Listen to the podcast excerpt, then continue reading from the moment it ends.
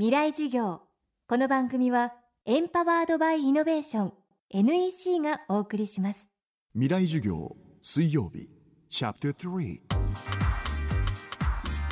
未来授業。月曜から木曜のこの時間ラジオを教壇にして開かれる未来のための公開授業です。今週の講師は九州大学大学院准教授清野聡子さん。専門は河川や海岸の生態工学。防潮堤の在り方について調査研究を行う清野さんは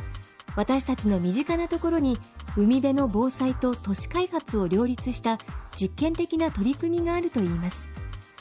未来事業3時間目テーマは葛西臨海公園の秘密。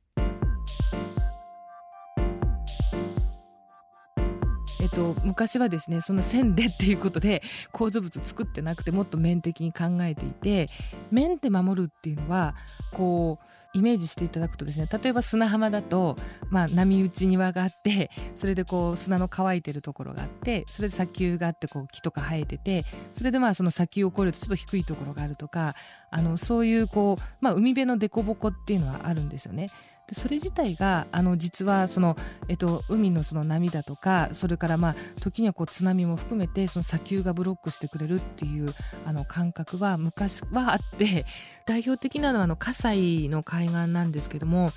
皆さんあそこ水族館があったりあの観覧車がある公園っていうことでイメージがあると思うんですけど実はあの、えっと、京葉線から海にあの至るあのこうなだらかな山みたいのがありますけどあれ全体が防潮堤なんですよ。で当時ですねやっぱりその東京湾がどんどんこう埋め立てられてその海辺へアクセスできるところがなくなって一般の人が海に行けなくなっちゃったとかもう壁で、えっと、海とこう遮断して、まあ、そこをこう強く守るっていうような場所しかなくなっちゃった時に本当に浅い海から干潟があってそれでこう砂丘まであるようなあの形自体があの防潮堤なんだよねっていうことにあの気づいたその土木技術者の人たちがいてそういう防潮堤でもありその公園でもあり何座でもあるっていうとこなんですね。でそれは葛西の臨海公園とかあるところのちょっと裏の辺りにあの昔の防潮堤の本当に壁のところがあってでその後ろに住んでた人がやっぱりそのこれじゃないよねっていう中でいろいろ議論をしてそれで東京湾の奥の本当一部だけでもあの2キロぐらいでも残すとしたらどういう形があるかっていうその議論があってそれでアンチテーゼみたいなことで出てきたあの、まあ、あれも構造物なんですね。で葛西の海水浴場っていうのが今年またこう泳げるようになったとかああいうその可能性を未来に残したっていうのはやっぱり当時のあの今からですねあの40年以上前の人があの海岸ってどうあるべきかっていうことをあの考えた中で出てきたものなんです。でその構造物として、ままあ、見えるその、まあ、あの築山の部分だけじゃなくて実はあの葛西の海岸って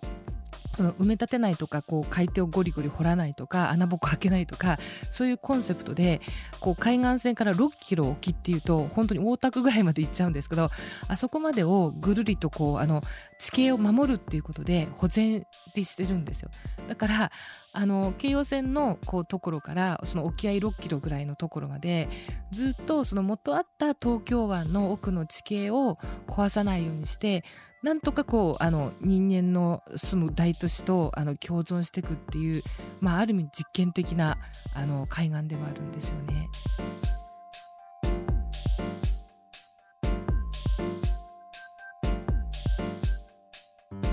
この番組はポッドキャストでも配信中です。バックナンバーもまとめて聞くことができます。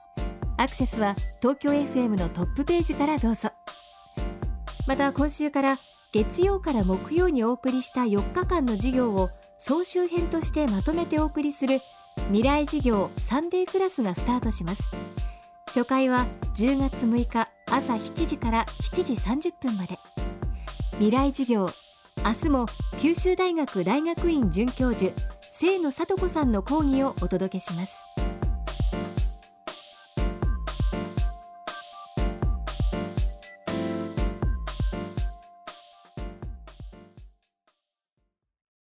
で結局何を言いたいんだね？社長プレゼンで固まった。スキルアップの必要性を感じたら NEC のビジネス情報サイト「ウィズダムにアクセス効果的なプレゼンツールのダウンロードから自分に自信をつける方法まで役立つ情報満載「ウィズダムで検索。NEC 未来授業。この番組はエンパワードバイイノベーション NEC がお送りしました